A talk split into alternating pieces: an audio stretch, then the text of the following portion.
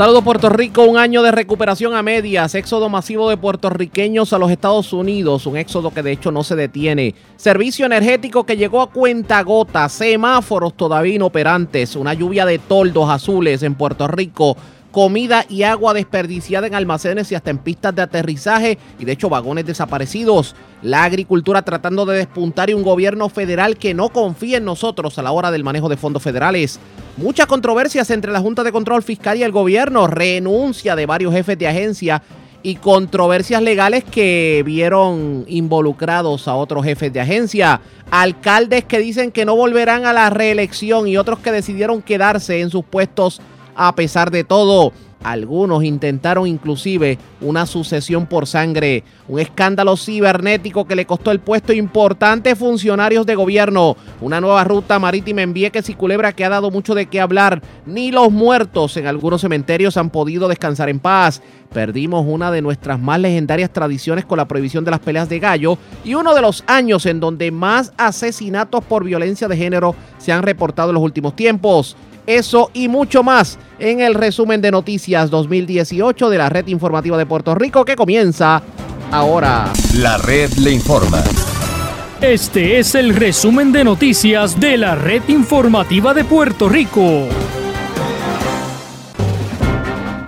Bueno, damos inicio al resumen de noticias 2018 de la red informativa de Puerto Rico. Gracias por estar con nosotros. Bueno, el mes de enero del 2018, un mes en donde todavía el 50% de Puerto Rico se encontraba a oscuras, inició con varios incidentes violentos, entre ellos la primera muerte por violencia de género que se reportó en Corozal, en donde un hombre asesinó a su pareja y luego se privó de la vida. Además, en ese momento la comisionada del negociado de la policía, Michelle Hernández, celebraba el que no se habían reportado muertes ni heridos a causa de balas perdidas. Sin embargo, la secretaria del Departamento de Justicia, Wanda Vázquez, informaba la erradicación de cargos criminales contra varias personas que fueron captadas en video mientras realizaban disparos al aire durante la despedida de año. Pero claro está, la atención de Puerto Rico en esos momentos estaba en qué iba a ocurrir con el servicio de energía eléctrica.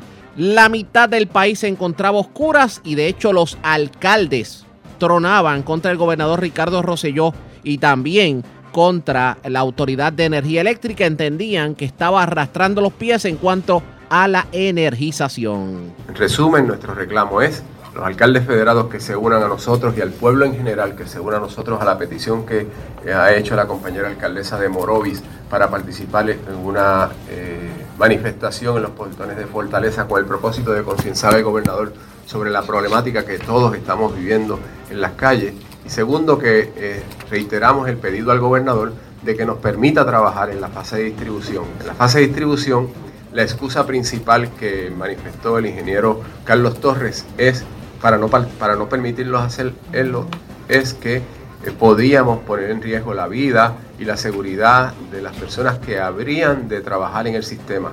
Los alcaldes no son los que se van a trepar las escaleras para trabajar con los cables. Los alcaldes van a, vamos a contratar, incluso ya tenemos contratado personal experto, personas retiradas que trabajaron en energía eléctrica, que conocen el protocolo de seguridad, que saben la manera de hacerlo. En el caso particular de Calley, quien está trabajando con nosotros en esa eh, área es quien fue director de la Oficina Local de Energía Eléctrica por 30 años. El señor Vicente está dispuesto a trabajar con nosotros, así como una serie de retirados que a través de las distintas ciudades quieren aportar de su tiempo eh, para trabajar en esa manifestación. Mi reclamo sería es que la Autoridad de Energía Eléctrica identifique eh, de una manera coherente cuáles son esas prioridades y asigna los recursos allá, porque no es lo mismo cuando usted mira esa trayectoria, unos vientos sostenidos de sobre 150 millas en el área este, a posiblemente unos vientos de 80 millas en el área oeste. Pero esto no solamente se limitaba a los alcaldes populares, alcaldes tan poderosos en el Partido Nuevo Progresista como la alcaldesa de Ponce, Mayita Meléndez, tronaban contra el gobierno central y la Autoridad de Energía Eléctrica. Y en el caso de Ponce hubo sectores que estuvieron sin energía eléctrica hasta mediados del 2018. Esto fue lo que dijo la alcaldesa en ese entonces. Tengo que decir que la Autoridad de Energía Eléctrica esté politizada por los dos partidos, no puede funcionar de esta forma. Todavía Ponce la segunda ciudad más grande en extensión territorial, tiene más de cuatro comunidades sin luz. Número dos, hoy me entero esta mañana por una comunidad que hay seis urbanizaciones sin luz desde ayer. Esto es una falta de respeto ya. Y dijo el, No he hablado con Higgins sobre esto. todavía faltan dos meses no, esto es una falta de respeto. Esto es una falta de respeto. Con un suspiro entonces se nos va la luz. No, si vamos a ser resilientes, resilientes, como le dije eh, al Congreso la semana pasada, it is not a slogan, esto no es un nombre, es acción. Definitivamente el mes de enero fue uno en donde uno de los temas principales lo fue la falta de energía eléctrica, porque pues muchos sectores estaban sin el servicio y esto definitivamente no solamente detenía la economía, sino que afectaba inclusive agencias de gobierno y el servicio a la ciudadanía. Pero también el mes de enero se distinguió porque fue uno en donde hubo varias bajas en el gabinete del gobernador Ricardo Rosselló. La primera en poner su renuncia lo fue la superintendente de la policía Michelle Hernández. Acto seguido, el jefe de recreación y deportes Andrés Waldemar Bolmar también puso su renuncia. En ese entonces, quien fuera el secretario de la gobernación, William Villafañe, en ese momento no auguraba más renuncias, aunque insistía que los jefes de agencia estaban en estricta evaluación. Lo que no sabía William Villafañe es que meses después él sería uno de los que se vería obligado a enganchar los guantes. ¿Renuncias en el gabinete del gobernador? ¿Se espera que haya más? No, no, no se espera que haya más. Eh, en efecto, como he dejado claro en el pasado, todos los jefes de agencia estamos siempre bajo estricta evaluación continua y lo vamos a continuar haciendo siempre. Eh, y esperamos lo mejor de nuestro equipo de trabajo. ¿Por qué se, se le pidió la renuncia al, a, no, y sobre, todo el de recursos eh, de recreación y deporte. En el caso de recreación y deporte, él presentó su renuncia y así se hizo valer. ¿Estaba haciendo campaña política? Él presentó su renuncia y así se hizo valer. Pero era por la reorganización de agencias, ¿verdad? Porque se había planteado que era por la, la reorganización de agencias. Entonces, lo mandaron a renunciar entre otras razones, la reorganización de agencias sí tiene que incidir, ¿verdad? Eso es el Departamento de Recreación y Deporte, eh, parte de las agencias que van a reorganizarse. Este, y va a haber otra serie de agencias que van a absorber en gran medida parte de, lo, de, la agenda. No va a desaparecer la agenda deportiva eh, del gobierno y de Puerto Rico, todo lo contrario, se va a reforzar. ¿Dónde quedaría el DRD? Es que, es que la reorganización de gobierno no es que va como tal una agencia a ser subsumida dentro de otra, sino sino que sus diversos programas y proyectos y políticas públicas se garantice de que sean no solamente absorbidas por una diversidad de agencias, sino también que sean reforzadas. También hubo controversia en la legislatura de Puerto Rico porque la Comisión de Ética de la Cámara de Representantes tuvo que atender dos querellas. Una de ellas lo fue contra el vicepresidente de la Cámara de Representantes, Pichi Torres Zamora, quien aparentemente se vio involucrado en un supuesto caso de hostigamiento sexual contra una ex empleada el año pasado. En ese entonces, el presidente de la Comisión de Ética de la Cámara, José Alberto Banch, confirmaba que tras la reunión que se había dado el 17 de enero del 2018, se había decidido que no había causa en contra del legislador. Eh, pues parte de los trabajos que llevaba la comisión durante la mañana de hoy era deliberar el caso del representante Pichito Rezamora, hemos encontrado que, no hay causa, no había base fundamento eh, para los señalamientos que se le hacía al representante. Sin embargo, la Comisión de Ética determinó en ese entonces asumir jurisdicción en el caso del ex representante Ramoncito Rodríguez Ruiz, que de hecho se citó una vista privada para el 31 de enero del 2018 a la que asistió y ese proceso culminó con la destitución del funcionario. En el caso del representante Ramón Luis Rodríguez, hemos encontrado jurisdicción y vamos a estar citando tanto testigos como eh, documentos para el próximo 31 de enero a las 9 de la mañana y esta, ¿verdad? esta vista privada se va a llevar en se va a llevar a cabo en el, en el salón de audiencia en Ponce, ya que muchos de estos testigos y muchos de estos documentos, pues como todos saben, es del área azul. Pero esas no fueron las únicas investigaciones y renuncias que se dieron en el gobierno, porque el 21 de enero del 2018 el jefe de escolta del gobernador Ricardo Rosselló se vio obligado a presentar su renuncia luego de un supuesto caso de acoso sexual en la mansión ejecutiva. También en ese entonces se inició una investigación por parte de un fiscal especial independiente en contra del alcalde de Culebra, William Iván Solís, ante la posible comisión de delitos por violaciones a la ley de ética gubernamental y al Código Penal de Puerto Rico. Meses después, la querella quedó en nada y salió por la puerta ancha el alcalde de Culebra. Por último, en el mes de enero, Puerto Rico perdió uno de los grandes con el fallecimiento de quien en vida fuera el comediante Chori Castro. Pasó Santa Claus en casa, despedida, Nochebuena de todos, Reyes, pasó todo hasta que se nos fue. Y yo me siento bien porque no murió en un centro, en un hospital, ni nada. Murió con la familia, como él quería, junto y no solo. Esta nos hace llorar, nos hace llorar y nos saca las lágrimas. Bien impactante porque esa faceta de mi abuelo nunca la había visto. ¿Y qué pasa? Que a mí me impacta más todavía que al público. ¿Por qué? Porque yo estando en la íntimo aparte con él, a sola, personalmente, viendo el sufrimiento y las situaciones que él estaba pasando, los obstáculos, las pruebas, los desiertos que él pasaba, era eso. lo mismo que estaba pasando en la película. Y él no quería morir solo. Él me decía, no te me vayas de mi lado. No quiero estar solo. Y eso fue lo que ocurrió a inicios del 2018. La red le informa. Nosotros vamos a una pausa y cuando regresemos resumimos lo ocurrido en los meses de febrero y marzo del 2018 en este el resumen de noticias de la red informativa de Puerto Rico. Este es el resumen de noticias de la red informativa de Puerto Rico. La red le informa. Este es el resumen de noticias de la red informativa de Puerto Rico. Bueno, regresamos al resumen de noticias 2018 de la red informativa de Puerto Rico. Gracias por compartir con nosotros.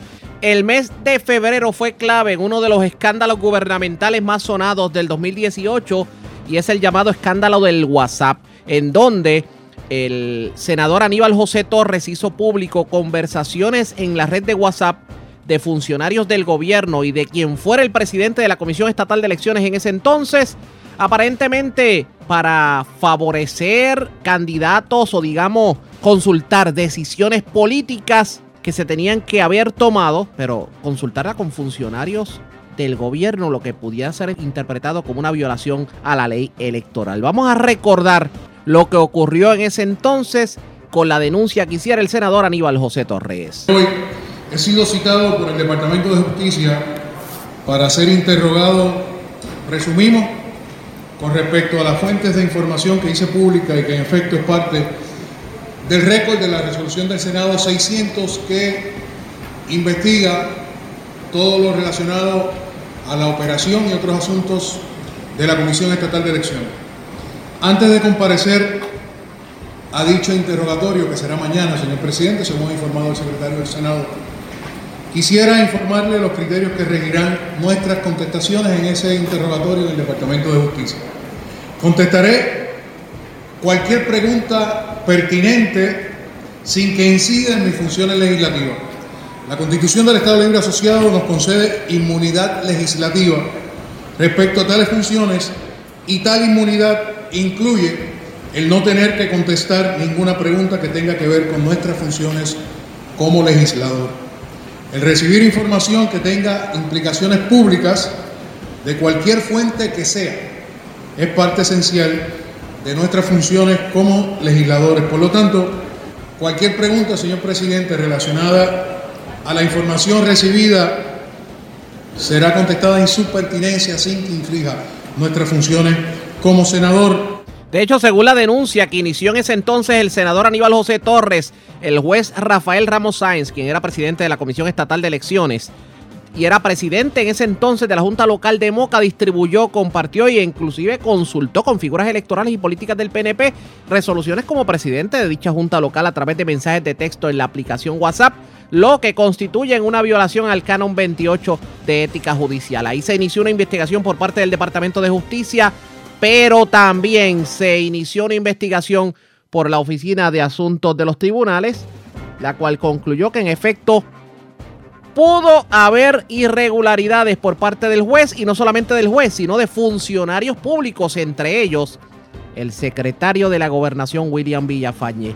En ese entonces insistía el secretario a la gobernación que él no había cometido irregularidad alguna. Sobre otros temas, eh, y con todo el respeto que se merece, pero debemos preguntar, hay una insistencia del senador eh, Aníbal José Torres para que usted renuncie y queríamos saber si también ha hablado con el gobernador sobre ese informe de la OAT y cuál es, cuál es el resultado de ello. Sí, mira, el informe de la OAT se circunscribe a la figura del juez Ramos. Eh, lo que debemos y compete en este momento es esperar a que el Departamento de Justicia complete su investigación. El informe de la OAT no dice que yo haya hecho absolutamente eh, nada incorrecto.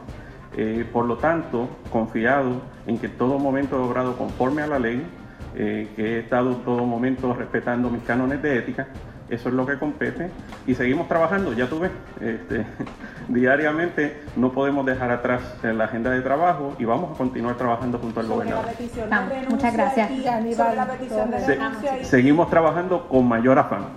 Muchas gracias. Con, mayor afán seguimos trabajando. con el gobernador sobre el tema? Seguimos trabajando con mayor afán. ¿Y sabía que Rafael Ramos era juez?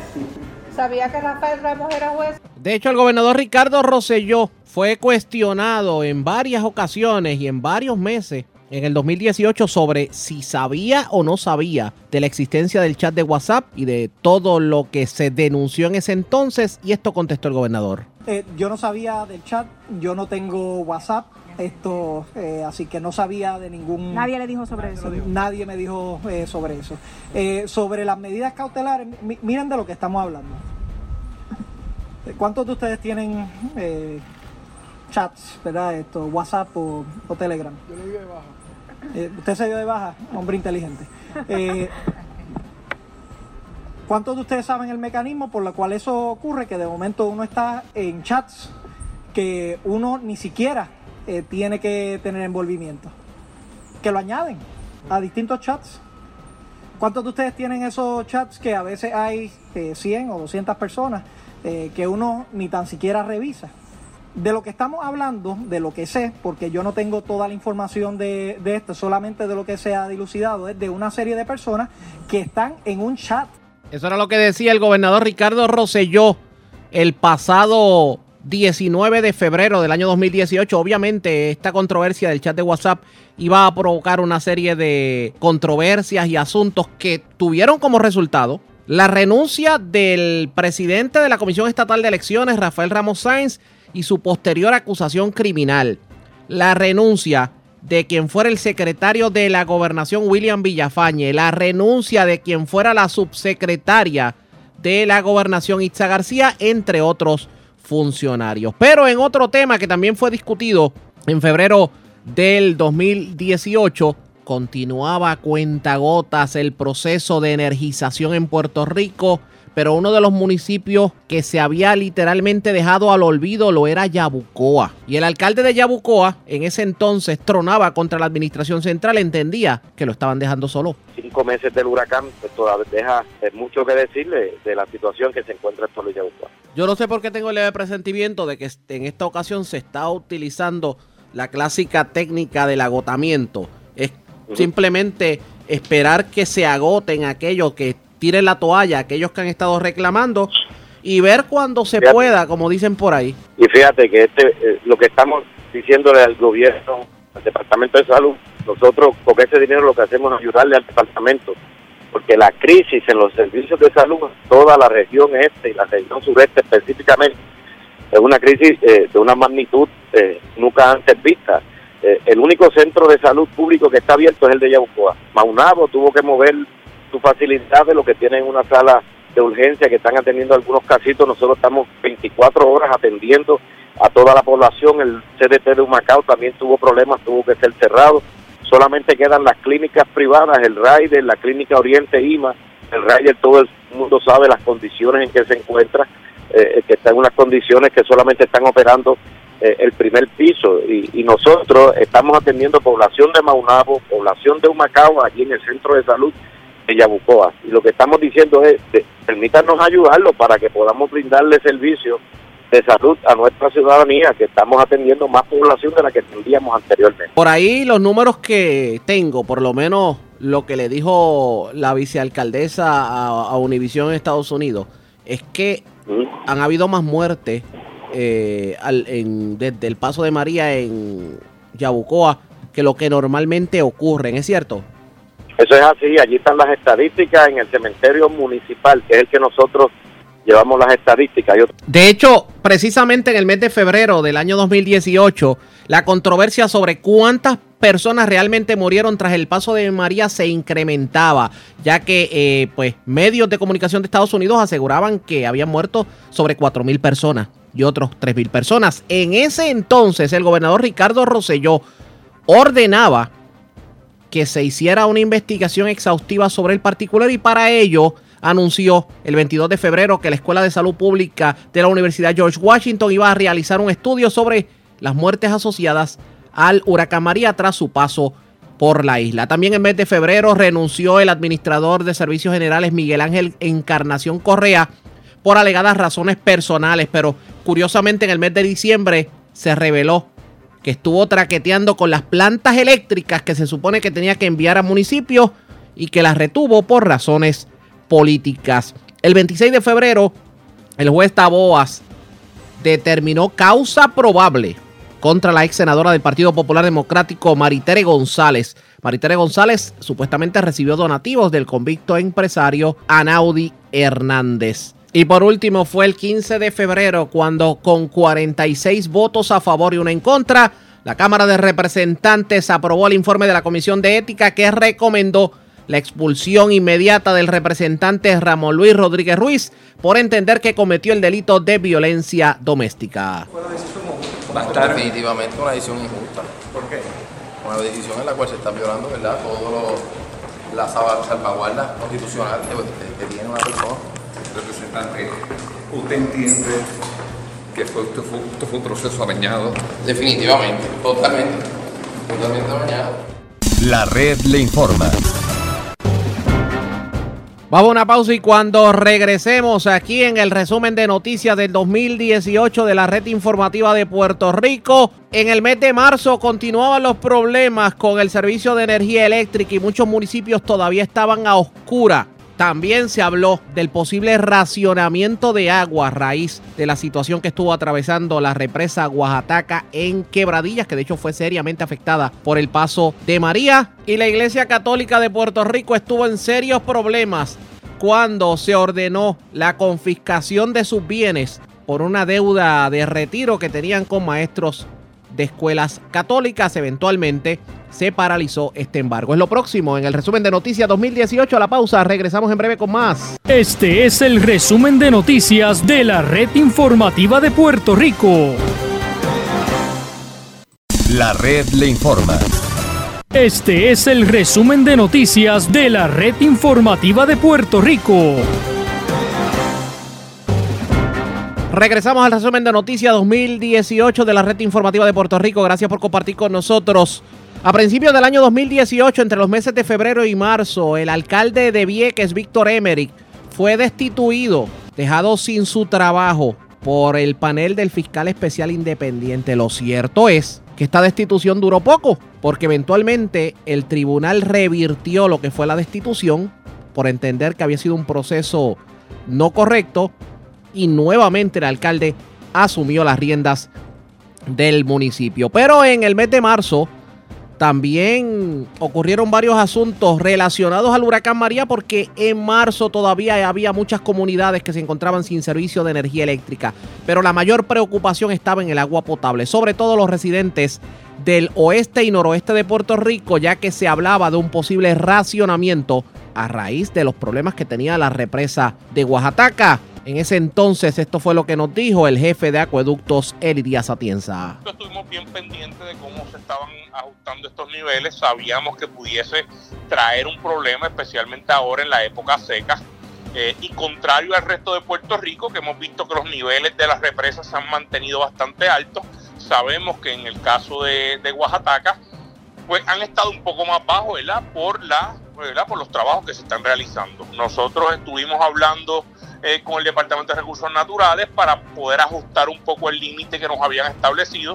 Es importante, ¿verdad?, establecer que el dueño de la represa es la Autoridad de Energía Eléctrica, eh, el dueño de los canales de riego es la Autoridad de Energía Eléctrica, el Departamento de Recursos Naturales es quien trabaja con la parte de la extracción de agua de la represa. Eh, y nosotros pues somos clientes de la Autoridad de Energía Eléctrica extrayendo agua de los canales de riego una vez pase el agua de la represa a los canales de riego. Eh, sin embargo, hemos estado trabajando ¿verdad? Todas, las, todas las partes envueltas en la operación de Oaxaca para minimizar el impacto que pueda tener a la ciudadanía. Lo que pasa es que cuán crítico está el nivel si lo fuéramos a comparar con un periodo de sequía de los pasados años. Bueno, eh, lo que pasa es que en este caso, eh, típicamente cuando Oaxaca entra en la temporada seca, los niveles están bastante altos y se puede proteger antes una, una época sin lluvia. A pesar de que hemos, de que hemos recibido lluvia, no se ha registrado tanta lluvia en el área de las represas. Lo cierto es que a pesar de la advertencia que se hacía en el mes de marzo por parte del jefe de la Autoridad de Acueductos y Alcantarillados, lo cierto es que este racionamiento no se materializó. También en el mes de marzo falleció quien en vida fuera el ex juez del Tribunal Supremo y también presidente del Partido Nuevo Progresista, Baltasar Corrada del Río. Unos años formativos eh, donde yo pude ver lo que era la lealtad, el compromiso al servicio público, la hermandad con los puertorriqueños, poner al pueblo por encima de todas las cosas. Y aunque Baltasar tenía una gran visión y pudo ver eso en mi padre, dudo mucho que en aquel momento se imaginaría que yo estaría en un podio similar hablando sobre sus grandes virtudes y sus grandes bondades. ¿Pudiera decir algo de Baltasar? Bueno, Baltasar yo lo conozco desde mi juventud, desde que fue alcalde, comisionado. Eh, tuvimos mucha interacción cuando también fue secretario de Estado. Su hijo estudió Derecho conmigo. Así que tenemos, más allá de una relación política y de trabajo, digamos, también de amistad. Y pues muy triste por, por lo que ha ocurrido y por eso estamos hoy aquí presentando nuestro respeto, no tan solo en el carácter oficial, sino en el carácter personal. Pero otro de los eventos noticiosos que definitivamente acaparó la atención en el mes de marzo del 2018 lo fue la decisión del tribunal de confiscar los bienes de la Iglesia Católica a nivel local. Esto ante la negativa de la Iglesia de pagar lo que le debía en pensiones a los maestros de las escuelas católicas. En ese entonces, el monseñor Roberto González Nieves insistía en que no había tal derecho para pagar ese dinero. Es cierto, es una obra de caridad. Nunca aportaron económicamente al plan, no se les pidió que aportaran. Pero estaba dentro de los beneficios que tenían. Se, les pagaba eh, seguro social. En justicia había que ofrecer, eh, ofrecerles eso. Eh, el plan médico en algunos casos. Y esto por añadidura se ofreció eh, como una ayuda adicional, pero totalmente gratuita. Pero entiende usted que tienen el derecho a la compensación. Yo entiendo y me da mucha pena decirlo, eh, no hay tal derecho. Suena cruel decirlo, pero no hay, primero en los estatutos, y cada pensionado recibió copia de los estatutos, se dice eh, en blanco y negro que el plan puede terminarse en cualquier momento, con razón o sin razón, por los miembros de la Junta, no por este servidor, no por el arzobispo, ni por la arquidiócesis, sino los miembros de la Junta que tienen esa responsabilidad de velar eh, por el fideicomiso. O sea que esta determinación no fue suya. No, no, en ningún momento. Yo no tengo la autoridad, no tengo el derecho para hacerlo. Le pregunto, en su opinión personal, usted como dirigente de la Iglesia Católica, ¿usted cree que es meritorio que esos trabajadores sí cobren el dinero y que quizás se pueda trabajar algún plan de aquí en adelante diferente en donde ellos puedan aportar para que el que se vaya a retirar a lo mejor en 10, 15, 20 años pueda tener algo? Bueno, de cara a futuro hay que pensar en algo diferente. pero eh, entiendo que la entidad responsable es el fideicomiso. ¿Y usted entiende que se le debe dar el dinero, se le debe pagar? Yo entiendo que el fideicomiso debe...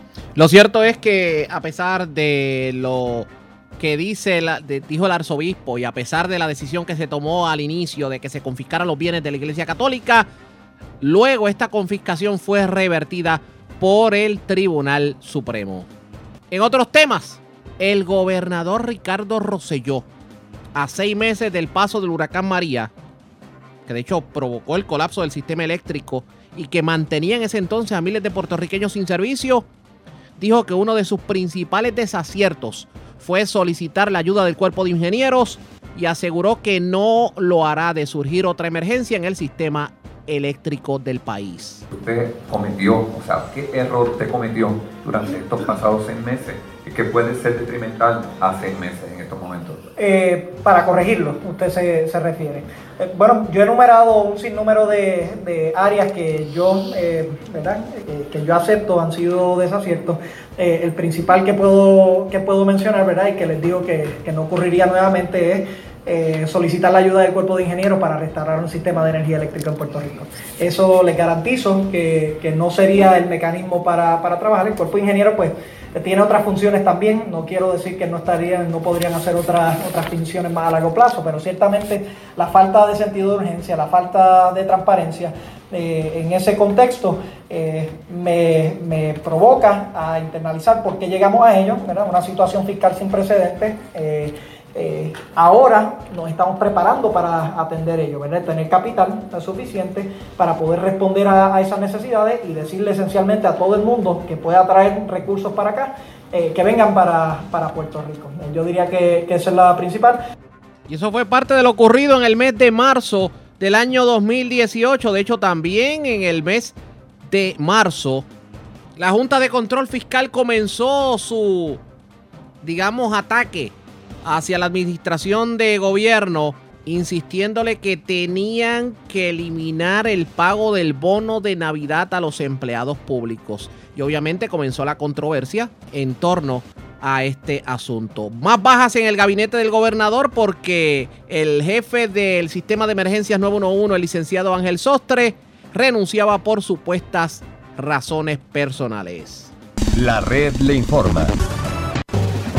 Vamos a una pausa y cuando regresemos, el mes de abril fue clave en el escándalo de WhatsApp y ahí vimos precisamente cuando comenzó a abrirse la caja de Pandora y el pedido de renuncia de varios funcionarios, sobre todo evento que le costó el puesto al secretario de la gobernación, William Villafañet. También resumimos lo ocurrido en el mes de mayo del año 2018, en donde varias personas fueron arrestadas en medio de un primero de mayo, protestas en contra de la Junta de Control Fiscal, que culminaron como el Rosario de la Aurora. También 200 83 escuelas anunciaba el Departamento de Educación que se disponía a cerrar a partir del mes de agosto. Eso es lo próximo en el resumen de noticias de la red informativa de Puerto Rico 2018. La pausa, regresamos en breve con más. Este es el resumen de noticias de la red informativa de Puerto Rico.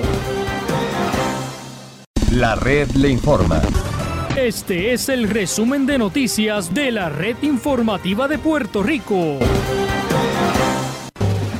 Regresamos al resumen de noticias 2018 de la red informativa de Puerto Rico. Les acompaña como siempre José Raúl Arriaga. Gracias por estar con nosotros. Sorprendió el mes de abril con el anuncio del cierre de 283 escuelas que hizo la secretaria del Departamento de Educación, Julia G. Kelleher. De hecho, anuncio que provocó protestas masivas no solamente de maestros y de personas relacionadas al ámbito de educación, sino también de alcaldes esto era lo que decía la secretaria de Educación en ese entonces. Mejoramos, empezamos con lo mismo que hicimos el año anterior, pero no es el mismo ejercicio, porque en el año anterior habían criterios para cerrar escuelas. Ahora mismo estamos consolidando escuelas para diseñar un nuevo sistema de escuelas que corresponde a los cambios de la población consono con lo que entendemos que son los requisitos por el plan fiscal y consono con lo que es el presupuesto. Así que tenemos una base de datos, hicimos más análisis que el año anterior cuadramos la realidad de las escuelas con los números y los recursos que tenemos. Y lo que se busca con todo eso es, reconociendo la, la idiosincrasia o las particularidades de cada una de las regiones, pues tener un sistema de, de escuelas en cada una de las regiones que corresponde a lo que es la realidad de esa región.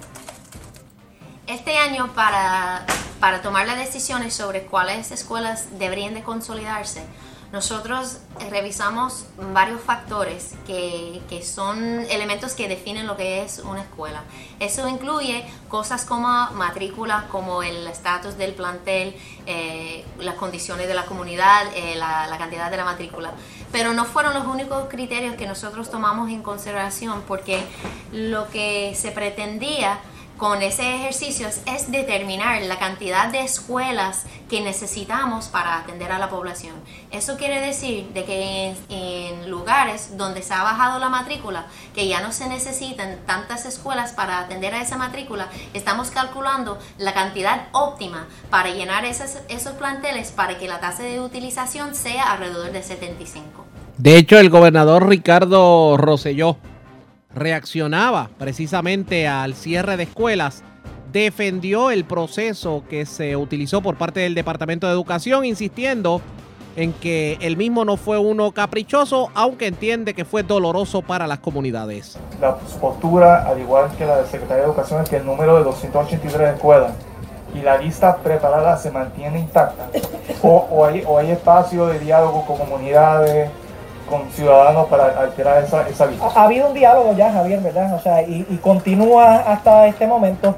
Eh, nosotros no pretendemos ser dueños de, la verdad y ciertamente podemos escuchar al liderato y a, a, la comunidad como lo hemos estado haciendo. Es importante establecer eso. Ahora bien, eh, la política pública de los cierres y las consolidaciones continúa y es importante explicar por qué y me gustaría explicárselo eh, aquí que estamos en una, en una comunidad.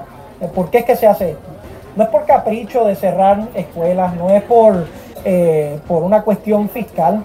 Es que en los últimos 10 años se nos ha ido 43% de nuestro estudiantado. Es que ahora cuando tú miras las escuelas a través de Puerto Rico no tienen una facultad completa. Y entonces tienes escuelas que le están dando a medias a niños en Puerto Rico y otras escuelas que tienen facultades completas. Eh, tienen escuelas que no tienen transparencia sobre su presupuesto y eso lo vamos a cambiar. Tienen, la mayoría de las escuelas no tienen ni un presupuesto para libros y para materiales. Y entonces, ¿qué es lo que nosotros eh, hemos querido hacer? Y entendiendo que un cierre de escuela en cualquier comunidad es doloroso, eso yo lo entiendo. Pero más doloroso para mí es que un niño que tenga oportunidad de progresar no la tenga porque nosotros no le tenemos ni los materiales, ni la facultad completa, ni un plantel eh, escolar que sea de calidad. De hecho, se dieron un sinnúmero de manifestaciones para tratar de evitar el cierre de escuelas, pero uno de los ejemplos que se dio en este proceso del cierre fue el interés del Departamento de Educación de pretender cerrar la escuela especializada de béisbol de Comerío. El alcalde de Comerío, José Santiago, luchó hasta lo último para mantenerla abierta. De hecho, lo logró y esto es parte de lo que dijo en ese entonces. Bueno, tenemos que estar aquí solidarios en primera instancia con la clase magisterial y en segundo lugar, sabe de la batalla que estamos dando para que un proyecto eh, tan extraordinario como la escuela especializada en béisbol que logramos abrir en Comerío no sea cerrada. Todavía no hay un cambio de actitud de la secretaria, así que esperamos que nos escuche. El presidente del Senado todavía dijo hoy que él está dispuesto a todo a todos por esa y que va a hablar directamente con el y yo agradezco la solidaridad del presidente de senatorial y espero que su voz sea escuchada al igual que los padres, maestros. Esto es un proyecto de justicia social que todos debemos respaldar.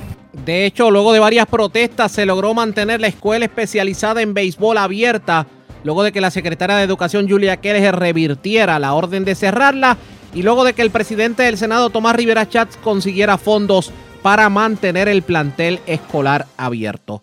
En otras notas, continuaban los municipios con problemas de energía eléctrica y uno de los municipios que tuvo que ponerse el cinturón para reclamar lo suyo lo fue Las Piedras porque el 24 de abril el alcalde de Las Piedras, Miki López, evitó que camiones fueran sacados de Las Piedras para llevarlos a otros municipios, tomando en consideración que su municipio no estaba totalmente energizado. Hemos decidido bloquear los camiones aquí, aquí no se mueve un solo camión hasta que no se decida qué va a pasar con las piedras, porque en el día de ayer se tomó una decisión de la Autoridad de Energía Eléctrica, donde se iban a estar moviendo dos de las tres brigadas que yo tengo en las piedras. Una brigada que vino de Guaynabo, que me está haciendo un trabajo en el barrio Montones, y otra brigada de Ponce, que me ha estado haciendo un trabajo en ciertos sectores, que ha trabajado muy bien. Gracias a esa brigada yo tengo, esa brigada yo tengo casi, un, desde que llegaron aquí, yo tengo casi un, 20, un 30% adicional de luz. Ah, todavía las piedras, aquí gastamos en un 30 por, un 40%, prácticamente un 35% sin energización,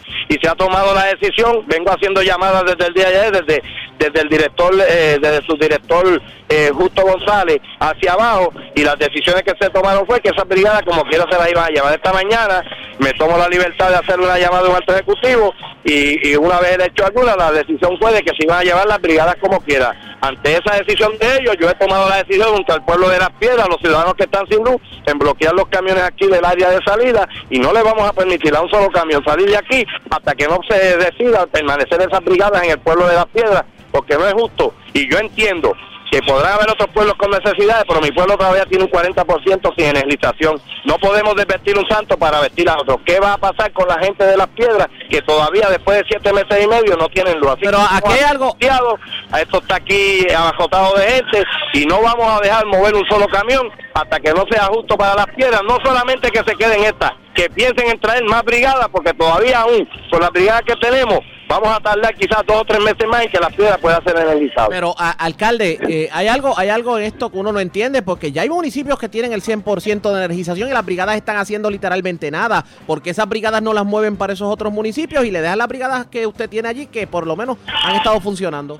Eso es la eso fue lo que yo le dije en el día de ayer. De hecho, ese fue el proceso que se vivió en muchos municipios en donde los alcaldes tuvieron que ponerse el cinturón para exigir la energización total de sus constituyentes. También el primero de mayo Puerto Rico estuvo en el ojo internacional luego de que se reportaron incidentes violentos el primero de mayo en medio de las manifestaciones en contra de la Junta de Control Fiscal. Vamos a recordar esos momentos. Se niega a hablar con los coordinadores de esta manifestación la policía de Puerto Rico no nos tiene en la milla de oro, sin embargo obstaculiza nuestro derecho democrático a la protesta y nos mantiene en la milla de oro en un claro intento de provocación y de seguir aumentando la rabia de este pueblo y este pueblo está consciente de eso y este pueblo acumula rabia y hoy está ejerciendo presión en la milla de oro. Este, simplemente mire la, la, evidencia. Coronel, ¿qué fue lo que pasó? ¿Por qué usted dio la orden o se dio la orden de hacer Se da la orden, no se da la orden. Ellos empiezan a tirar eh, un químico y una piedra y se sale de control y obviamente pues la gente tiene que actuar inmediatamente. O sea, eso fue lo que provocó Muchachos, hasta aquí. Nada y ya pues estamos ya movilizándose allá. O sea, los van a mover nuevamente para el área donde correcto, correcto. Eh, ¿Qué fue lo que lanzaron? Lanzaron ácido, eh, bolines, eh, los bolines, lanzaron muchos bolines. De hecho, eh, agolpearon varias personas con los bolines estos. ¿Y hay alguna persona herida? Sí, hay personas heridas. ¿Cuántas puede decir? Tenemos como cinco agentes de la policía lesionados. Y eso fue lo que ocurrió en ese entonces. Lo cierto es que estos incidentes, pues, fueron investigados por varias agencias y determinaron que en efecto hubo violación a derechos civiles. Todavía pique y se extiende la controversia del primero de mayo. La red le informa. Señores, vamos a una pausa. Identificamos nuestra cadena de emisoras en todo Puerto Rico y cuando regresemos, la salida masiva de jefes de agencia y de empleados de la fortaleza a raíz del chat de WhatsApp se dio en el mes de mayo. Esto luego de que se fueran referidos a la oficina del FEI varios de los funcionarios. Ahí es que se da precisamente la salida de nada más y nada menos que de William Villafañe. Salida que pues fue adelantada porque luego se determinó por parte de la oficina del FEI que William Villafañe no había prueba para encauzarlo criminalmente. De hecho, hubo sectores del país que pidieron inclusive al gobernador Ricardo Rosselló que lo restituyera en su puesto. Además, atendemos otras noticias importantes acontecidas en el 2018 en este resumen de noticias de la red informativa de Puerto Rico. Este es el resumen de noticias de la red informativa de Puerto Rico.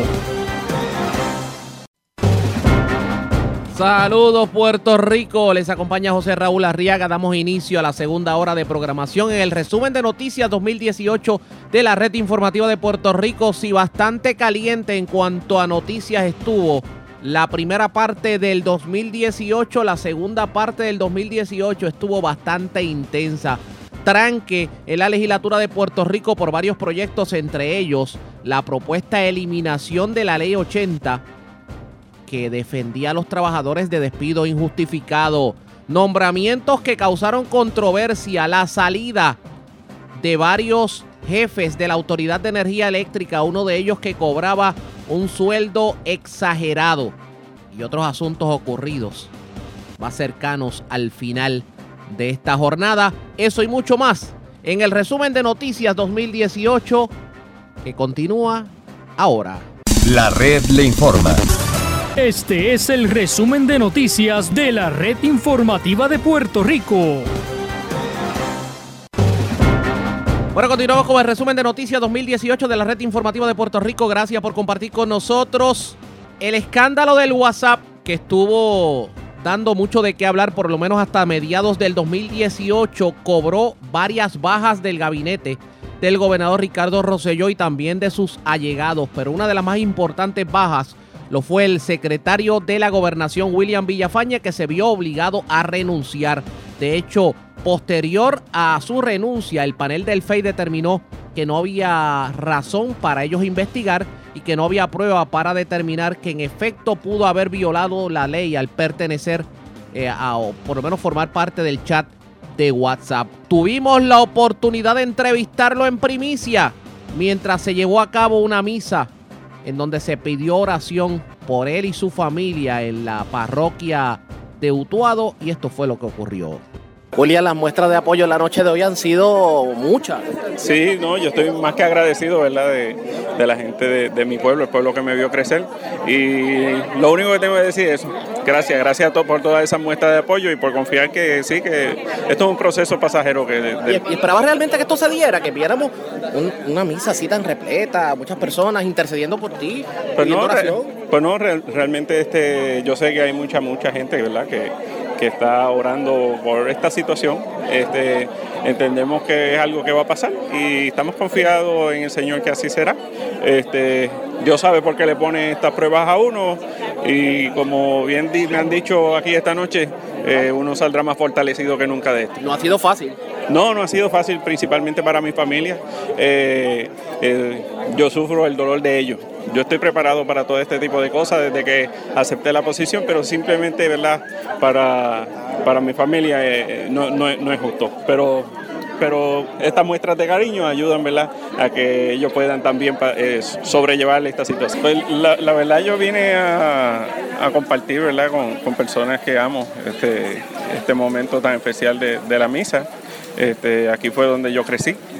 Aquí fue donde me forjé. Digo, yo me enteré que usted fue en un monaguillo, ¿cierto? No, solamente monaguillo, también misionero. Eh, aquí al lado daba clases eh, de catequesis y confirmación. Eh, también era retirista. También fui contable de la parroquia. También fui subadministrador del colegio. O sea que aquí realmente fue donde yo me forjé. Pero ¿cómo es que una persona que, compartió tanto en la iglesia eh, terminó, terminó en el gobierno?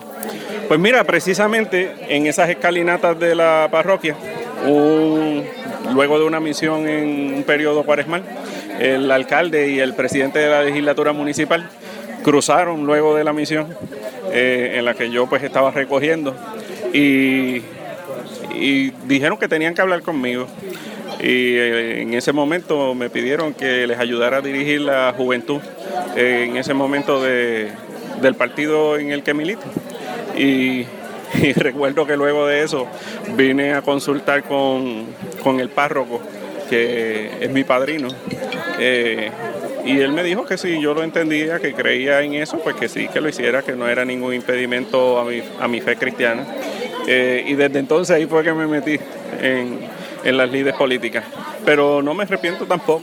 Este, luego de la experiencia eh, en este proceso, donde pues, me ha tocado vivir de frente eh, lo que son eh, los ataques políticos y las injusticias, tengo que decirte que nuestro pueblo sí es agradecido.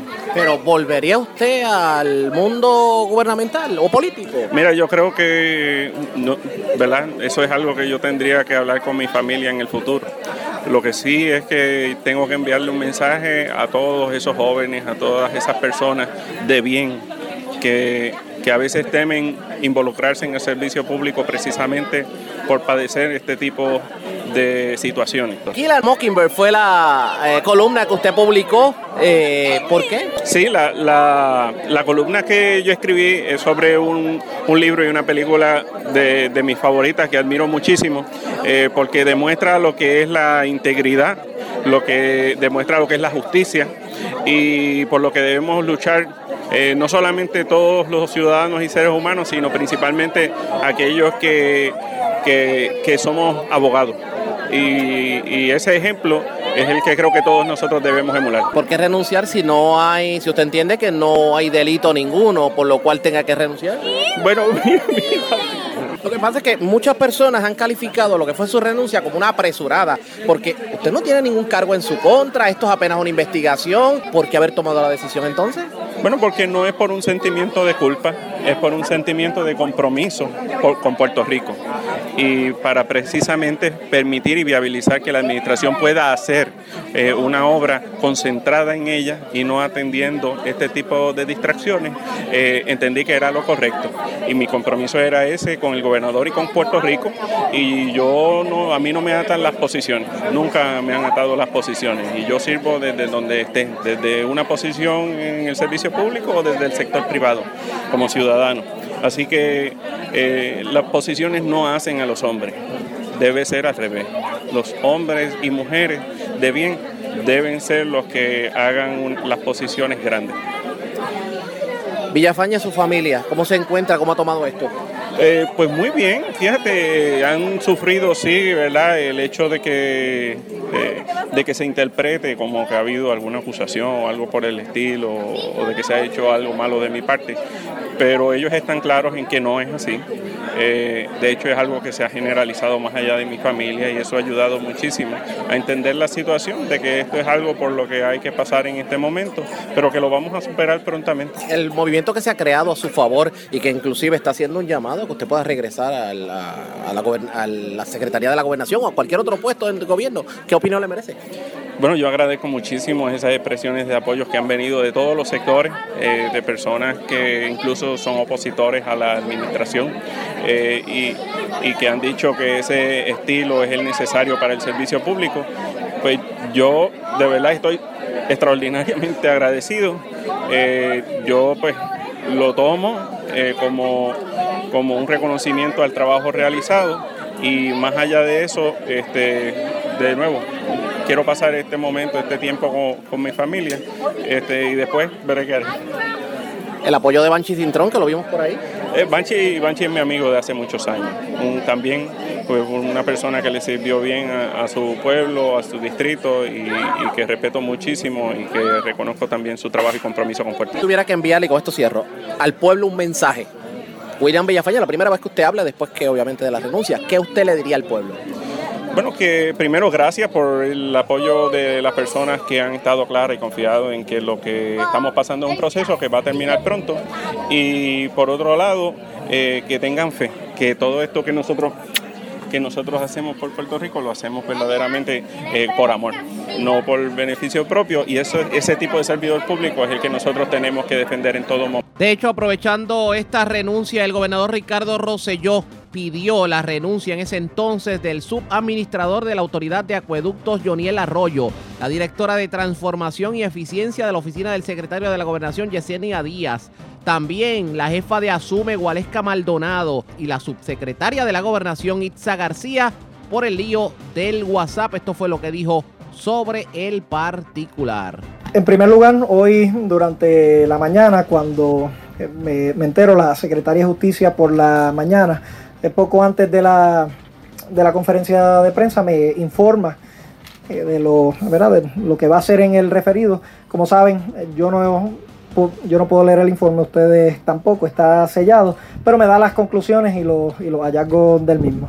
Eh, en ese momento le comunico al equipo que la secretaria va a estar haciendo unas expresiones y eh, una vez eh, y de manera inmediata eh, cuando está pasando este, este proceso, el secretario de la gobernación, eh, William Villafañez, viene a mi oficina, y sin, ¿verdad? sin terminar esta conferencia de prensa, me ofrece la carta de renuncia.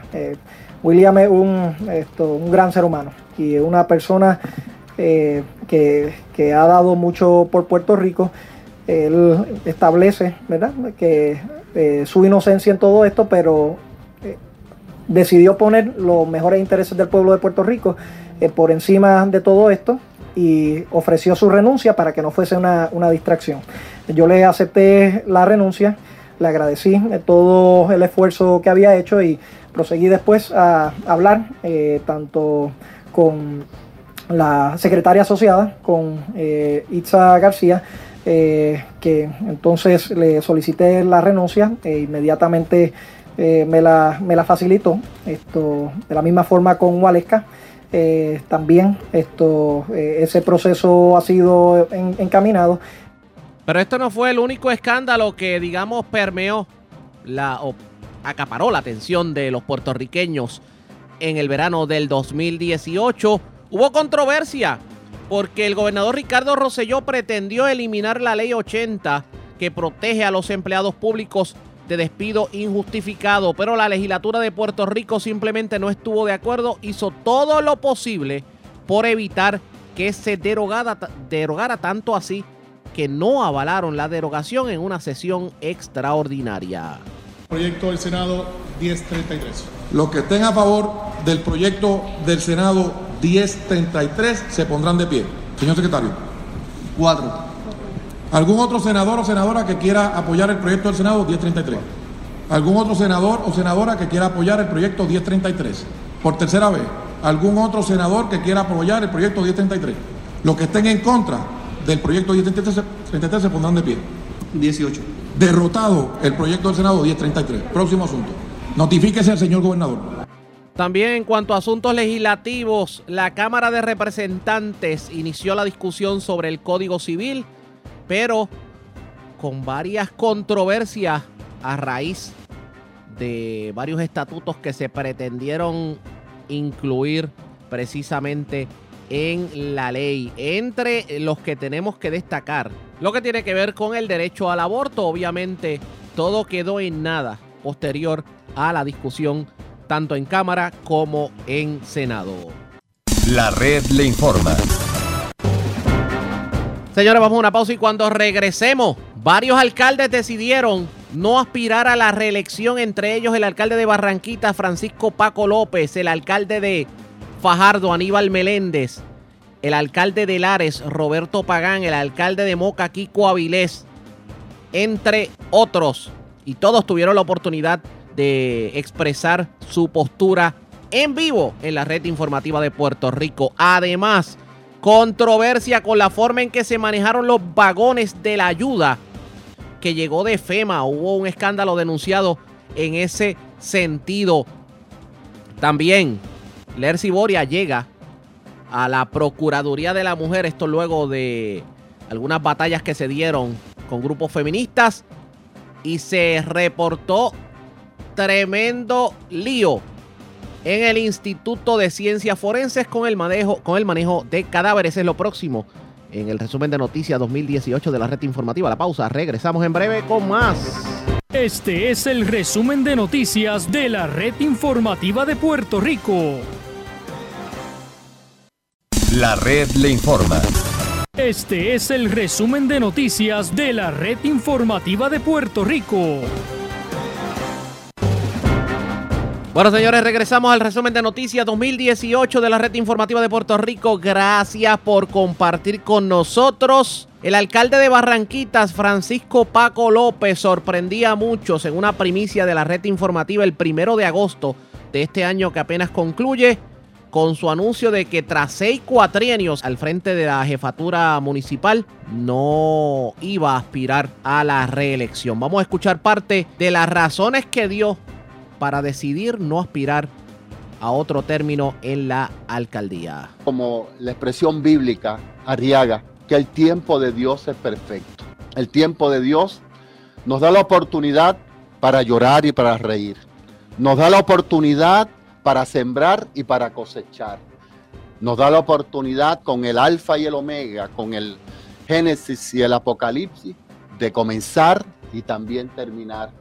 Y sobre todo nos da la sabiduría para tomar determinaciones y decisiones cuando las tenemos que tomar. Por eso que anuncio en el día de hoy, en estos momentos, que no estaré aspirando a un séptimo cargo eh, la política como alcalde del municipio de Barranquitas. En estos momentos que no estaré aspirando a un séptimo cargo eh, la política como alcalde del municipio de Barranquitas. ¿Por qué decide no aspirar a la reelección? Entiendo que nosotros hemos estado eh, trabajando por mucho tiempo. Arriaga, si tú sabes, que el trabajo político, sobre todo en un municipio, es sumamente importante. Sabemos que cuando uno lo hace con compromiso, con conciencia, con responsabilidad histórica y con responsabilidad mirando a estas y a las nuevas generaciones, nos tenemos que dar cuenta que en un momento dado no somos de piedra, que en un momento dado tenemos que ir mirando esas próximas generaciones que van subiendo, que de alguna manera pueden asumir un compromiso histórico y patriótico con Puerto Rico, con los municipios, en este caso con el municipio de Barranquita. Entiendo que cumplí, entiendo que estoy satisfecho y me voy en este momento en que entiendo que no hay ningún tipo de situación. Hemos tenido en las pasadas eh, semanas, salió el informe del Contralor, pero este no fue el único alcalde que enganchó los guantes porque el 15 de agosto el alcalde de Lares, Roberto Pagán, confirmaba que en efecto no iba a aspirar a la gobernación. Escuchemos el porqué de su decisión. Es un profeta en una iglesia aquí en Lares. Entonces, yo le pregunto, honorable alcalde, si el señor le llamó a usted para dirigir los destinos del ARE, ¿por qué razón usted ha decidido que el término suyo no lo va a cumplir? Él me dijo dos cosas en aquella ocasión. Me dijo, mientras yo esté contigo, nadie te podrá hacer frente, ni nadie te podrá dejotar. Y así ha sido. Un Josué. Y la segunda cosa que me dijo, me dijo, y, y, también me dijo, me dijo, y voy a quitar toda piedra de tu camino para que no tengas problemas ni tropiezo. Así ha sido. Y lo tercero, me dijo, cuando llegue el momento yo te lo voy a decir. Y ahí vendrá una persona que va a pensar igual que tú, que va a actuar igual que tú, que va a amar igual que tú, como tú amas. Y honorable alcalde, ¿usted encontró esa persona? Bueno, eh, esa persona eh, yo no la tengo que encontrar, la encontró el Señor. Ajá. Y ya él la señaló en su momento, y en su momento será esa persona la que me suceda. Por ahora, este, estamos trabajando con todo, haciendo eh, lo que nos corresponde hasta que llegue ese momento y en ese momento Dios dirá. Ok, entonces quiere decir que usted se mantiene firme en la idea de usted hasta enero, ¿verdad? Bueno, no he dicho todavía cuándo me voy. Me voy este año, el año próximo. Ah, el año próximo. Sí. Todavía no ha dicho fecha. O sea, que esas personas que están esperando enero, sepan bien que todavía no se sabe si podría ser enero, ¿verdad, alcalde? Claro, sí puede ser este, enero. Pues, eh, eh, pero va a ser en el 2019. ¿Usted mantiene firme esa decisión de usted este, salir? Porque ya usted siente que usted ha cumplido con su Eso es misión. Ya Dios me dijo que mi tiempo terminó. Y me dio la fecha cuando me voy a ir. Ok. Y yo, eh, yo siempre creo, eh, o sea, hay eh, en, la, frase eco, escucha, confía y obedece. En esos mismos términos se expresaron tanto el alcalde de Fajardo, Aníbal Meléndez, como el alcalde de Ciales, Ronald, Roland Maldonado. Ambos no van a aspirar a la reelección también. Ya más cercano a los meses finales del 2018, el alcalde de Moca, Kiko Avilés, confirmó a la red informativa que tampoco iba a estar aspirando a la reelección. El alcalde de Aybonito, Willy Alicea, dejó entrever que tal vez podía decidir el no aspirar, pero al día de hoy todavía esa decisión no se ha materializado y pudiera estar aspirando a la reelección. El alcalde de Orocovi, Cardi Colón, se había rumorado que no iba a aspirar, sin embargo, en octubre de este año confirmó que en efecto va a aspirar a la reelección. En otras informaciones, el Instituto de Ciencia Forense dio mucho de qué hablar luego de que se denunciara el mal manejo de cadáveres. Las comisiones de salud y seguridad pública de la Cámara de Representantes pretendieron entrar a investigar no solamente los vagones en donde se estaban almacenando cadáveres, sino también el manejo de los mismos y se ha formado y se formó definitivamente el salpafuera en ese entonces. Vamos a escuchar parte de lo ocurrido. Pero es que yo los tengo desde ayer, está eso. Y hay que tenerlos de, después de la valla según instrucción Pero, de la directora. Pues entonces, dígale a la directora que lo aplique para todo el mundo. Yo tengo video, vuelvo y lo repito, video de gente pasando por aquí. No, para todo el mundo no. Yo, yo cuando le enseñe los videos, ustedes van a ver. No, porque es que yo no veo a la señora aquí. Cuando Ella- tan pronto esa No, ella no me puede poner esa condición, amigo. ¿sabes? La- está condicionado a que ella venga, a que la prensa se retire. Pero tiene que retirarse. Pero porque, oye, vamos a hablar primero, tenemos que hablar. Ella tiene que venir aquí a contestarnos una pregunta. Espérate, Lidia. ¿A la prensa? A la- no, no, no. A nosotros como Pero comisión. con la prensa. Sí, la prensa va a estar allá cuando. Pero entonces vamos a hacerlo ese. No, no, no, cuando paso sea. por paso. Eh, Vamos, vamos, vamos por paso, espérate. La prensa va a estar aquí presente. Los de- donde no va a tomar fotos, pues espérate, las condiciones aquí usted no me las pone. No, no, La, eh, no, espera, para, para. La, la- espera, no, espera. La vista ocular la dirige este servidor y este compañero. Seguridad y salud. Ella viene, doña Mónica viene y nos va a contestar unas preguntas. Cuando vamos a abrir los vagones, la prensa, frente al que sea, hay algo que ocultarle al país. No, no, pues no, no, oh, no, amigo, Estamos- la- estamos en la- una amigo, área- oculares son públicas, son públicas, no, yo no yo no me voy a prestar a eso, es que esto no es restringido, amigo. ¿cuál es el problema con que Oye, venga? que venga aquí va y nosotros vamos a hacer Te puedo enseñar un video, te puedo enseñar un video donde hay gente pasando por aquí constantemente. Es que Mónica no va a venir a dirigir los trabajos de la Comisión de Salud ni de la de Seguridad.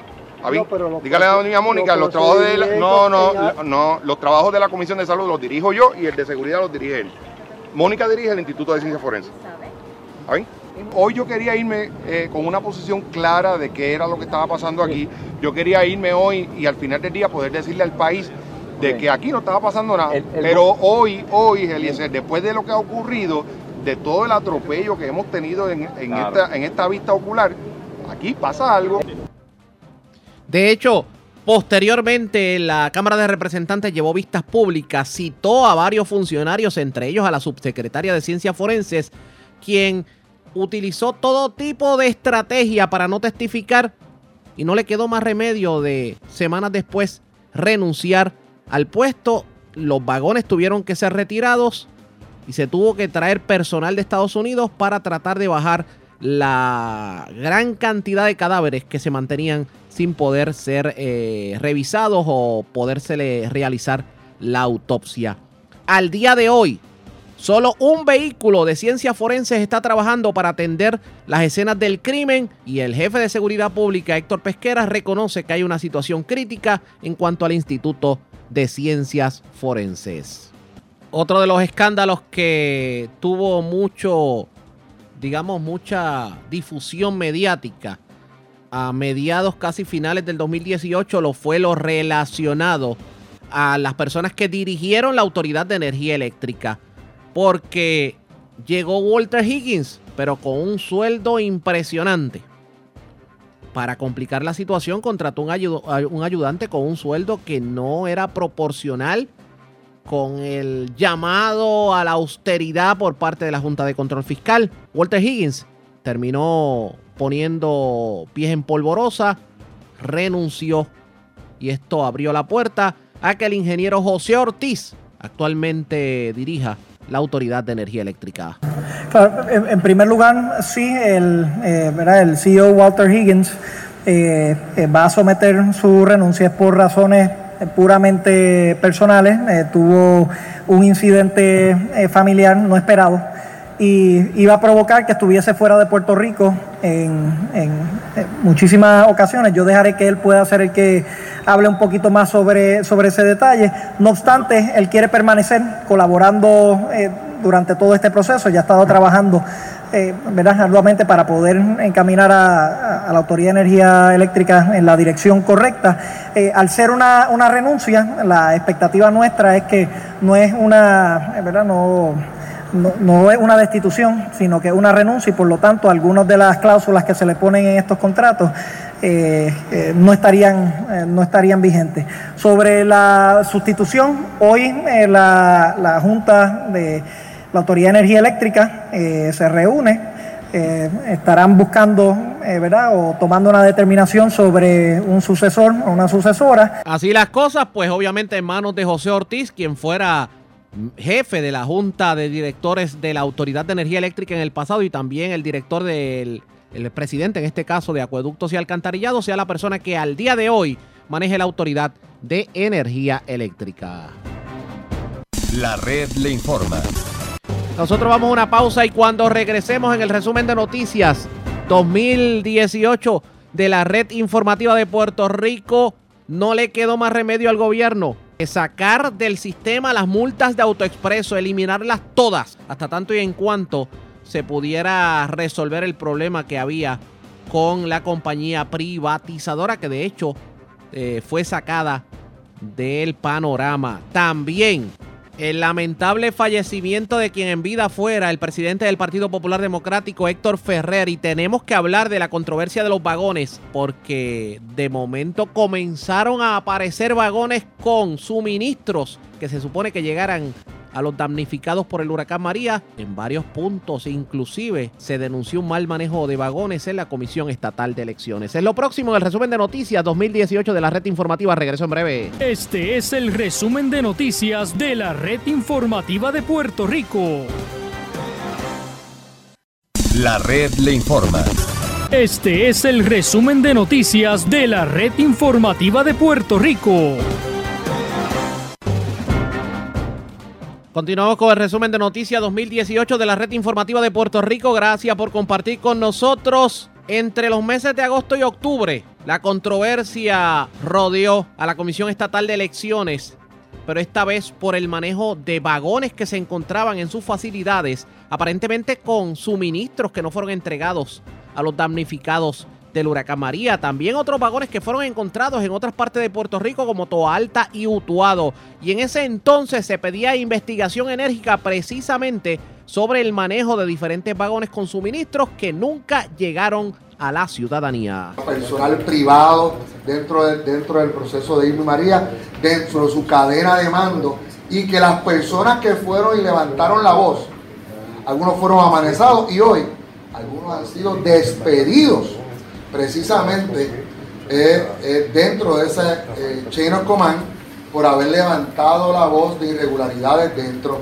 de esta área de la seguridad nacional del país. Pues obviamente el gobierno minimiza el asunto de los víveres y se lo pone en las manos de una persona que obviamente está enmarcada en un sinnúmero de irregularidades. La secretaria de Justicia expresa que no que no va a investigar, sencillamente haciendo referencia a que eh, la Guardia Nacional lo había minimizado y lo había atendido. Y el gobernador no da paso a la investigación. Si verdaderamente hay algo, no hay ninguna irregularidad, ¿cuál es el problema? De hecho, hubo acusaciones de parte y parte sobre qué ocurrió con estos vagones. Al día de hoy no se sabe a ciencia cierta el por qué no llegaron estos suministros a la ciudadanía. Pero hablando de suministros que no llegaron a la ciudadanía, Miles de botellas de agua fueron abandonadas literalmente en la pista de aterrizaje de la base Roosevelt Roads en Ceiba. Nunca llegaron a la ciudadanía y literalmente se perdieron. Sobre el particular, la noticia, pues obviamente se convirtió en escándalo mundial y esta fue la reacción del gobierno sobre el particular. Eh, buenos días, gobernador. Quería decir, finalmente eh, queda claro lo del caso del agua de Ceiba si ya se aclaró que ya fue eh, ellos... Eh, FEMA asumió responsabilidad de, eso. FEMA tenía, eh, ¿verdad? Recordarán la historia, al principio eh, la primera declaración de FEMA era que eso era pertenencia del, gobierno. empezamos a indagar, esto, buscamos imágenes satelitales, precisamente se denota que desde por lo menos, por lo menos finales de enero, ya ellos habían sacado 12 millones de botellas de agua para la, pista eh, aérea eh, y eso siguió ocurriendo. Esto, eh, posterior a eso es que ellos lo ponen como un exceso de agua para cualquiera a, cobrar, pero aquí hay una serie de preguntas que FEMA tiene que contestar todavía. número uno, ¿por qué no se repartió el agua? número dos, ¿por qué se sacó el agua de los, lugares donde estaban protegidas. Esto, número tres, ¿por qué se sacó a un área donde cuando reciben el impacto del sol y de la lluvia se pueden dañar? Número cuatro, ¿por qué solamente dos meses y medio, casi tres meses después de que sacan las aguas, es que las ponen eh, oficialmente como agua en exceso. Eh, y número cinco, ¿por qué, por qué esto, van a permitir que esa agua en exceso, que ya habían tenido impacto eh, de los elementos y potencialmente estén dañadas, en efecto se repartan? Esto, todas esas preguntas todavía están por, por, contestarse, pero lo que queda meridianamente claro es que la responsabilidad de FEMA, la acción eh, eh, fue de FEMA. Nosotros, no obstante, siempre seguimos haciendo los trabajos administrativos a nivel de, ASG, eh, precisamente para mejorar todos esto, estos procesos. Yo confié en la capacidad de, de Omar Chávez para hacer una reforma de obtención a través de todo Puerto Rico, de licitación, esto, lo que se llama procurement reform. y precisamente mucho está en los controles una de las cosas que resalta aquí es como eh, un esto, ejecutivo de, segundo o tercer nivel puede hacer una, tomar una decisión eh, tan amplia de 12 millones de, botellas sin llegar esto hasta los niveles más altos. Así que por lo tanto pueden estar confiados que la misión en la cual se encuentra Otmar es precisamente hacer esa reforma de, de obtención a través de todo Puerto Rico eh, pero la responsabilidad de tener esa agua en intemperies esto, y, eh, y, el manejo de las mismas eh, cae en las manos. Estas fueron las expresiones del gobernador Ricardo Rosselló sobre el particular. De hecho, al momento se está disponiendo de las botellas un contrato que dio FEMA, pero fuimos escándalo a nivel mundial precisamente por los millones de galones de agua que se perdieron y que no llegaron a la ciudadanía. Hablando precisamente de Rubel Roads en Ceiba, para el mes de octubre dio inicio la ruta corta entre Vieques, Culebra y Ceiba, por lo menos corta para Vieques, un poco más larga para Culebra, con las controversias que definitivamente tuvo el cierre definitivo de la ruta de Fajardo a Vieques y Ceiba. Vamos a escuchar el momento en que el presidente de la Cámara, Johnny Méndez, junto al gobernador Ricardo Rosselló, precisamente inauguraban la ruta corta. Es un día muy especial para todos y cada uno de nosotros.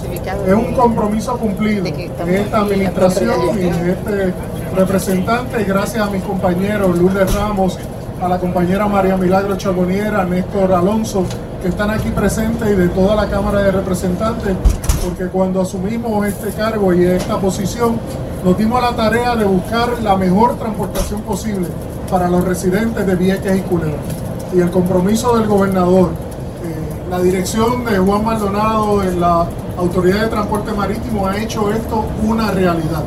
Nos encaminamos a darle más desarrollo económico a las islas municipios, a darle mejores servicios a las islas municipios y, y que la ruta hacia la isla grande sea mucho más rápida y mucho más efectiva para mí lo más importante de todo es que este servicio es para los residentes de Vieques y Culebra primero.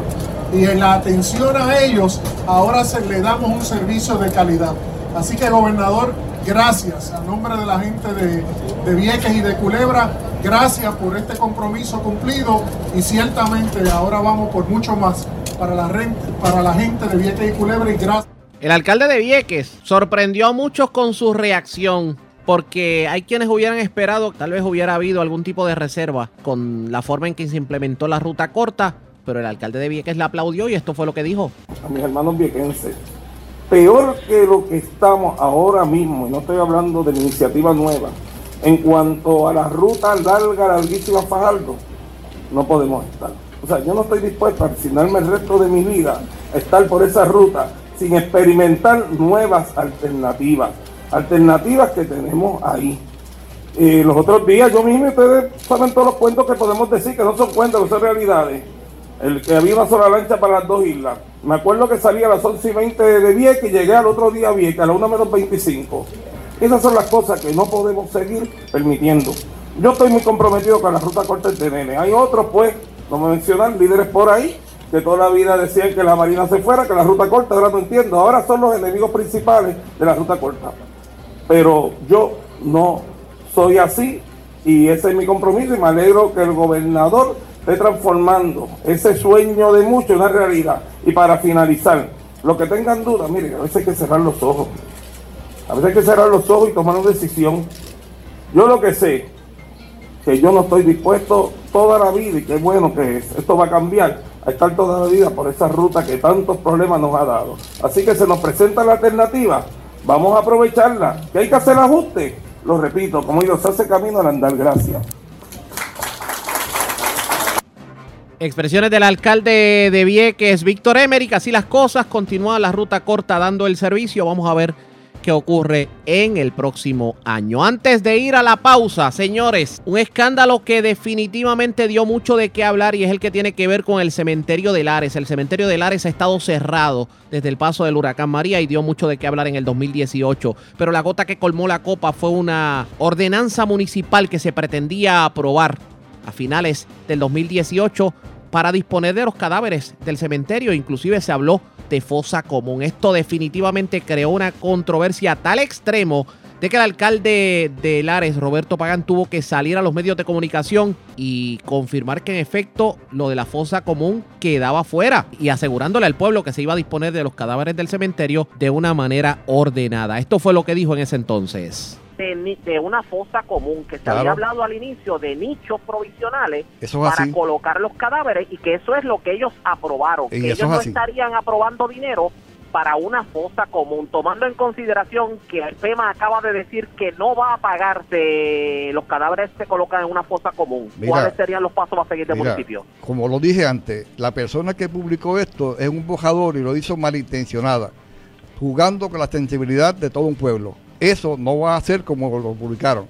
Ya aquí nosotros, ya aquí nosotros, claro. Alcalde, usted entonces, entonces usted le garantiza al pueblo de Lares de que sus seres queridos no van a descansar en una fosa común como se trató de insinuar en la mañana de hoy. Claro que no, si yo tengo, mira, yo tengo allí a mi papá, tengo a mi mamá, tengo este tíos, eh, eh, sobrinos. Lo cierto es que la situación fue tal que la controversia, pues, se convirtió en una a nivel nacional. La, la, Asamblea Municipal, en efecto, aprobó una ordenanza enmendada en donde se aclara que los cadáveres que sean removidos del cementerio, que se encuentra cerrado a estas alturas del juego, pues van a ser colocados en nichos y no en una fosa común, salvo que haya cadáveres que no sean reclamados por sus familiares. Posterior a ello se llevó a cabo una manifestación de pueblo porque había un sinnúmero de ciudadanos que no estaban muy conformes porque todavía tienen la duda de qué va a ocurrir. Mientras tanto, todavía a estas alturas del juego, los lareños no tienen un lugar digno para sepultar a sus seres queridos. La red le informa. Y vamos a la pausa y cuando regresemos en la parte final del resumen de Noticias 2018, la lamentable muerte de quien en vida fuera Héctor Ferrer, el caso judicial en que se vio involucrada la secretaria del Departamento de Justicia, Wanda Vázquez, y la prohibición definitiva de las peleas de gallo. Eso y más en este el resumen de noticias 2018 de la red informativa. La pausa, regresamos en breve. Este es el resumen de noticias de la red informativa de Puerto Rico. La red le informa.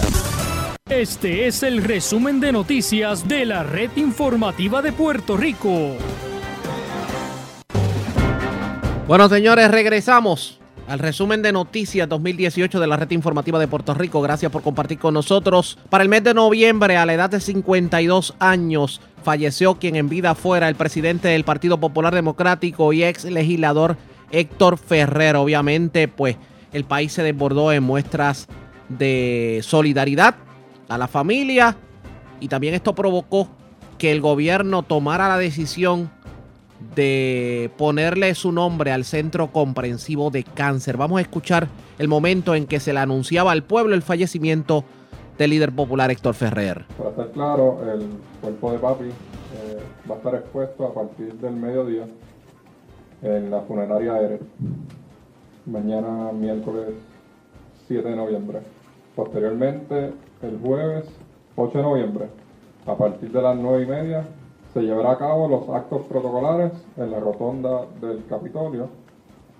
Luego, a eso de las dos y media aproximadamente, la comitiva fúnebre se detendrá frente a la sede del Partido Popular Democrático.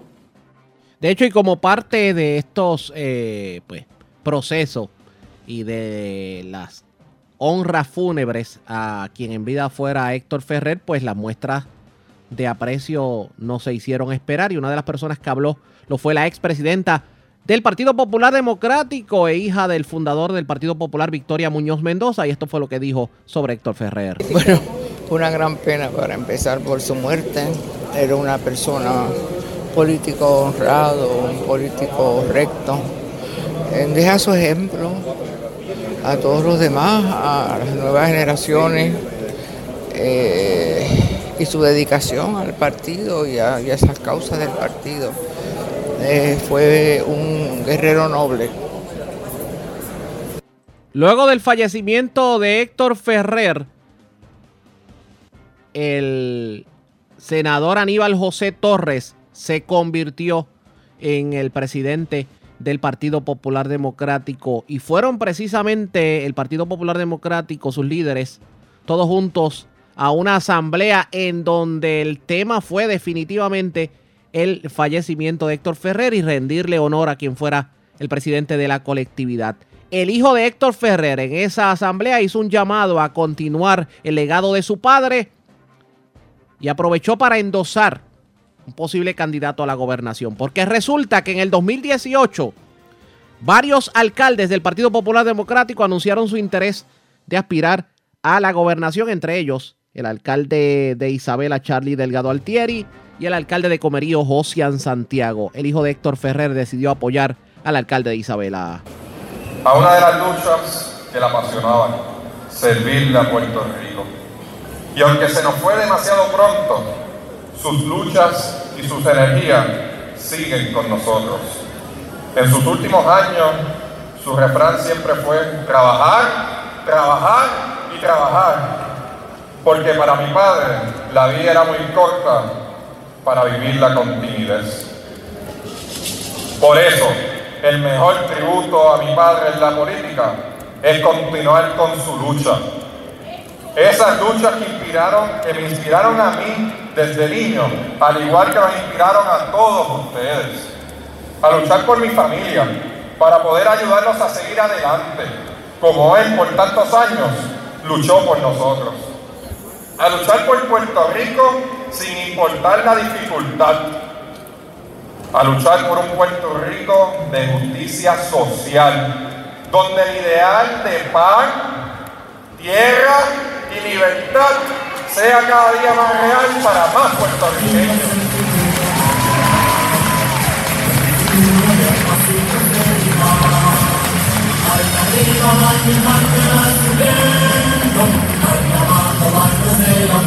A luchar por el Estado libre, asociado, la causa que lo llevó a las primeras grandes victorias como presidente del Partido Popular.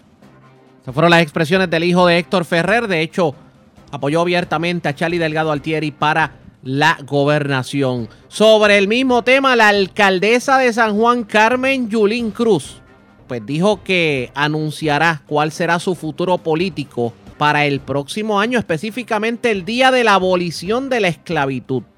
Estamos hablando de marzo del 2019. ¿Hacia dónde va la alcaldesa de San Juan? Ustedes pendientes a la red informativa de Puerto Rico. Cambiando de tema, la secretaria de Justicia, Wanda Vázquez, fue acusada por el panel del FEIA, aparentemente, por haber cometido algún tipo de ilegalidad al intervenir supuestamente en el caso eh, de varios asaltantes que irrumpieron a la residencia de su hija. Salió por la puerta ancha la funcionaria y vamos a escuchar el momento precisamente en donde la secretaria de justicia le aseguraba al pueblo que nunca cometió delito. La Virgen, porque este proceso tortuoso, no solamente para mí, para mi familia, de una manera abusiva, de una manera eh, atropellante, terminó en el día de hoy, que la justicia se hizo. Yo le dije al pueblo de Puerto Rico que esta investigación era mañada, que esta investigación estaba torcida Y hoy hemos visto cómo la honorable juez le dijo al pueblo de Puerto Rico que examinó varias veces las declaraciones juradas. No trajeron los testigos para que dieran cara y para que explicaran lo que alegadamente dijo aquí el fiscal. Y a pesar de ella haber examinado todas esas declaraciones juradas, aquí no había prueba alguna de que esta secretaria había cometido delito alguno. Yo se lo dije al pueblo de Puerto Rico, que creyeran en lo que yo les estaba diciendo. Agradezco enormemente a los licenciados, a mi grupo de abogados y a todos aquellos abogados que llamaron para ponerse a la disposición y de estar aquí conmigo en la tarde de hoy. Agradezco de igual manera a mis amigos, a mi familia, que estuvieron dando mi apoyo durante todos estos días porque ha sido bien fuerte, no solamente para mí, sino para mi familia, para mis padres, que se los dije, papi, tú verás que vamos a salir bien porque primero Dios está con nosotros y segundo que yo estoy hablando la verdad. Así que eh, estoy bien agradecida. Qué bueno que fue ante los ojos de Puerto Rico, que todo el pueblo de Puerto Rico pudo ver que aquí no había la más mínima prueba con relación a los delitos que se me estaban imputando de una manera viciosa, de una manera atropellada, de una manera contra la secretaria de Justicia, no Wanda Vázquez, contra un secretario de Justicia. Eh, y si esto no lo podemos permitir. la justicia en Puerto Rico tiene que siempre prevalecer. Así ¿cómo, queda, ¿cómo queda el Departamento de Justicia? ¿Cómo queda el fiscal especial independiente y la Oficina de Ética No me corresponde evaluar eso. Vuelve a su puesto, secretaria. Vuelve otra vez. Hablaré con el señor gobernador. Habla. De hecho, el gobernador de inmediato la restituyó en su puesto, ya pues la había retirado de su posición en el Departamento de Justicia. Obviamente lo que se veía. El caso de hecho, el fiscal especial independiente pues pretende ir en alzada en este caso. Por último, la atención del pueblo estuvo en la decisión del presidente de Estados Unidos, Donald Trump, de prohibir las peleas de gallo como parte de su proyecto de Farm Bill. Ya se materializó, significa que a partir del próximo año serán ilegales las peleas en Puerto Rico. Varios líderes políticos entendían que la eliminación de las peleas de gallo iba a tener repercusiones negativas para la economía de Puerto Rico. Escuchemos al alcalde de Isabela y su opinión sobre el particular. Allá de un asunto de deporte, más allá de un asunto eh, cultural, es un asunto económico, ¿verdad? Y, y el alcance que eso tiene y las repercusiones que va a tener en la economía, pues se van a dejar sentir de manera seria y contundente, porque vuelvo, Estamos hablando de 20.000 familias que dependen de esa industria. Nada más. Los galleros se tiraron a la calle tratando de evitar que la decisión se materializara. Obviamente no lo lograron, pero esto fue lo que ocurrió en la manifestación. Eh, mi nombre es Juan Figueroa, represento Unido por los Gallos, represento al gallerismo en Puerto Rico y tengo un sentimiento bien grande porque esto va a afectar más allá de las personas que son galleros. Eh, yo quiero por estos medios pedirle al gobierno de Puerto Rico a mis amigos Joan Hernández, representante, al presidente del Senado Tomás Rivera Chat, al presidente de la Cámara Johnny Méndez, que por favor del gobierno nos envíen un contable certificado, un economista de renombre, para que pueda evaluar el efecto en cadena que va a tener la pérdida de la industria gallística. No existe una compañía en Puerto Rico, no existe un empleador más grande después del gobierno que nosotros, la industria gallística.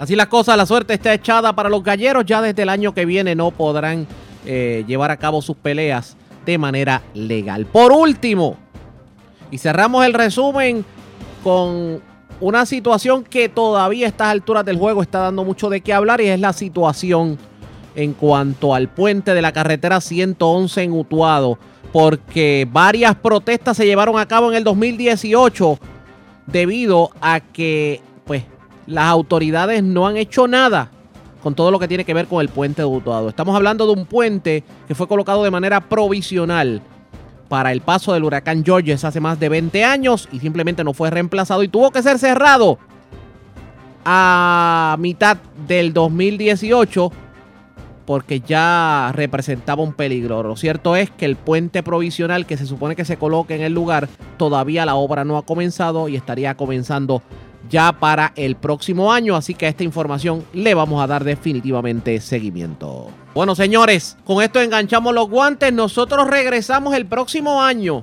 Como siempre, le vamos a llevar a ustedes la información más completa de lo ocurrido en el transcurso del día, aquí en el noticiero de la red informativa de Puerto Rico. Feliz año 2019, regresamos. Hasta entonces, que la pasen bien. Este es el resumen de noticias de la red informativa de Puerto Rico.